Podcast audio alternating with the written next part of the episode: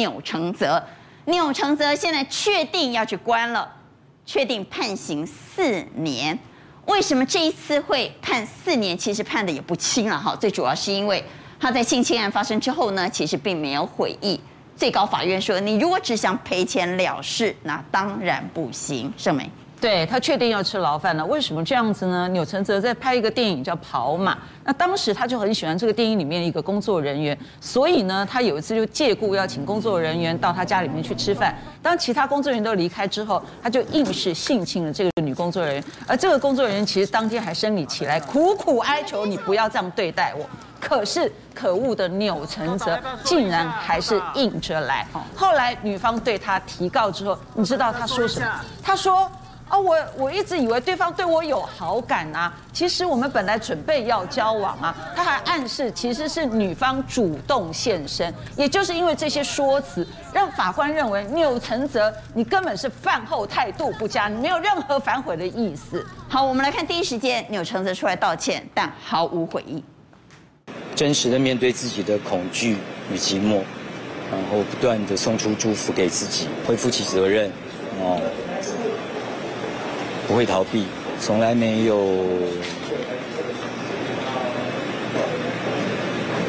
威胁、强迫他人的意图，他人的痛苦或不适，那我当然觉得非常的抱歉。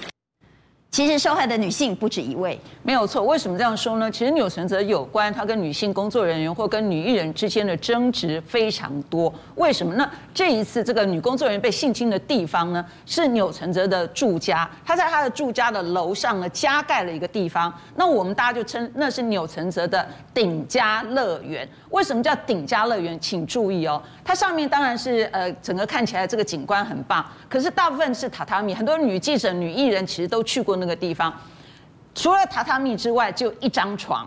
然后呢，比较特别的呢，是有一个独立的浴缸。那那个浴缸呢，旁边全部是玻璃帷幕，然后墙上摆满了全部是红酒。而钮承泽常常会找妹到那个地方去玩也好啦，谈心也好，就会跟对方讲说：“你看，喝了酒之后呢，就可以直接泡澡了。”在那个顶家乐园里面，也是钮承泽的极乐天堂。那个墙壁上哦。你知道吗？就跟星光大道一样，好多知名的女艺人哦，天后都在那个上面签名，甚至很多女艺人跟主持人都说，呃，其实我也去过那个地方啊，我都以为豆导是个文青，是真的是文青吗？总之这个地方就是他的乐园。但是说到这一次，钮承泽终于要吃牢饭，有很多网友就说：天哪，原来包青天在。二十五年前就已经神预言说，豆 导你一定会吃牢饭，妙了吧？来看神预言，再也没人来打搅我们，欠我的相思债也该还一还了吧？啊！放开我！你放开我！你再不放开我，咬死自己！你放开我！你怎么进来的？你不要管我怎么进来，你倒是要关心你将会有什么名誉。啊，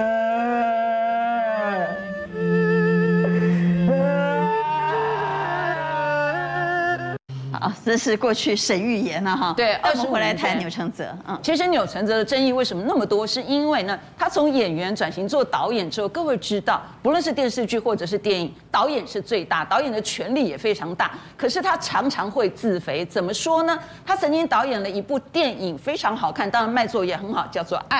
在《爱》这里面呢，有赵又廷，有阮经天，有赵薇，还有舒淇，这么多大牌哎。那你身为导演，你就需要自己去演吗？他偏偏就要在那个里面嘎一个角色，什么角色呢？演一个富豪。那这个富豪呢，去包养了一个名媛。这个名媛是谁演的？是舒淇。于是富豪跟名媛之间就有床戏了，不就自己家的吗？而且工作人员还爆料说，偏偏他的这个床戏一直 NG，一直 NG，一直 NG。那你是怎么回事啊？你不是童星出身吗？为什么这个床戏就一直 NG？你不是自肥？那什么叫自肥呢？除了《爱》这部电影引起争议之外呢，在早以前还有一个电视剧叫。我在垦丁，天气晴。其实这部电视剧还不错，算纯纯爱剧。可是钮承泽当时就被爆料说，他对张钧甯，也就是这个电视剧的这个女主角呢，很有好感，而且呢还情不自禁的就亲了张钧甯的脖子这个地方。那这个消息呢，被一些媒体记者知道之后呢，这个电视剧当时有做了一个记者会，那有女记者就问这个钮承泽说：“窦导，听说哈，你好像很喜欢张钧甯，而且还去亲他，你知道钮承泽怎样吗？他那个当下因为可能是有点喝醉了，喝了蛮多酒，他就对着那个女记者破口大骂。哎，你知道他骂什么吗？他说：你信不信我把叉叉，哦，塞进你的嘴里？哇！你说他可不可恶？我必须这样讲。”因为是谁纵容这样的人？这不就是恶霸吗？然后他因为是喝醉了，所以他第二天清醒之后啊，很错，他就打电话给那个女记者说：“很抱歉呐、啊，很抱歉，我昨天哈这个呃不是故意要羞辱你，不是故意羞辱你，你会说这样的话吗？”那这件事情之后呢，还有一大堆的问题，包括了各位《Manga》这个电影总看过吧？嗯，好，很红。《Manga》这个电影也是窦导成名跟爆红之作。来，太子帮，好，不求同年同月生，但求同月同日死。哈，当时呢也掀起了非常大的一个黑帮电影的风潮。总之，这个电影的确很成功，成功。可是你知道这个电影里面有很多的细节，包括什么呢？这电影里面有一百多个小弟在火拼。好，有一个说法，事实上是真的，这些小弟都真的啦。因为钮承泽呢是靠他的人脉去请黑帮大哥动员了这些小弟，就来火拼了，来当临演。那这，这些灵眼他真的就是平常在混的小弟啊？对，所以那个打下去是真的，因为灵眼他自己不会控制力气。好，那有一天有一场戏呢，是这里面的一个男的灵眼爆料，他说我们有一群人呢，就站在那里像操场一样，一百个人给他海选。那窦导就来了，因为那场戏不是火拼，是要选一个女灵演跟男主角阮经天跳一场舞，而那个舞就是有点贴在一起的舞。那阮经天一直没有办法入戏，那窦导就说：“你们给我站好。”然后他就走到这个台前，就说：“那个你你你你过来。”那个女临演呢，身材好，长得也很甜美。然后呢，这个窦导就跟阮经天说：“小天，看我的。”他就过去抱着人家的腰，然后贴着人家就开始非常忘情的跳舞，这一跳还挑眉，总之就从头到尾就是一种在把妹的姿态，然后就跟小天说怎么样，我很厉害吧？你就是要学我。可是其他的临演就在网络上爆料说。怎么看都觉得你不是在示范演戏嘛，他不是在教戏，你就是在吃豆腐嘛，对不对？而且你只要跳一次就好，为什么要跳三次、跳五次呢？而且越摸越过去，那显然每一次他当导演的戏呢，似乎都有自肥的嫌疑。不过说到这啦，其实钮承泽之前自己也讲了，他常常会有很大的压力，所以他要靠一些酒精跟性爱来舒压。我们听过去他怎么谈他自己的感情观，能不能不要急着把对方扑倒？嗯，哦，能不能多一点多一点尊重？嗯，哦，多一点耐性。嗯，我现我现在仍然是个混蛋，但我是一个有反省能力的混蛋。我仍然是个浪子，但是一个慈悲的浪子。其实当年是有好朋友撮合我们的。带我去的那个地方。就是你知道吗？好像是一个公寓顶楼加盖。我很少跟人这么单纯的约会，这辈子没超过。真的吗？我的荣幸。所以陶晶也去过顶家乐园哈。好，但是我们回来讲钮承泽的争议，不仅只是在感情面，他其实在拍片的过程中。呃，军中乐园也爆发过争议，所以有些人认为钮承泽是不是最后就大头症？因为几部电影让他中了，他就变成一个大导演了。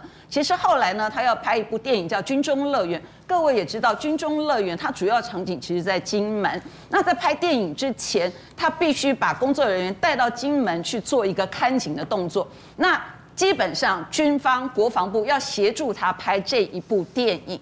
军方也释出很大的诚意，说你如果要事先去看景，你要把所有工作人员的基本资料给我，我才能让你去。为什么？因为他们要上军舰。各位，你以为我们都能够上去军舰逛逛吗？然后拍照吗？绝对不可能。以军方的规矩是，你要把基本资料给他。钮承泽当时就直接先问军方说：“我有一个摄影机、摄影工作人员，他是大陆的摄影，他叫曹玉。”军方明白的告诉他说：“不好意思，只要是大陆人，通通不准上军舰。这本来就是人家的规定。结果钮承泽呢，硬是要夹带那个摄影叫曹玉。那他写基本资料的时候写什么？知道吗？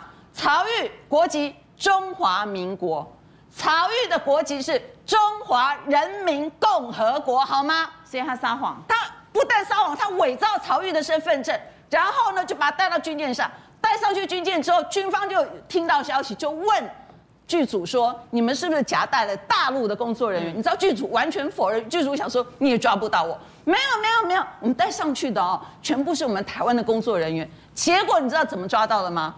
钮承泽带着曹玉，对不对？竟然上了海军军舰，就很开心，因为第一次上军舰，竟然自拍一张照片上传网络。你说扣不扣谁？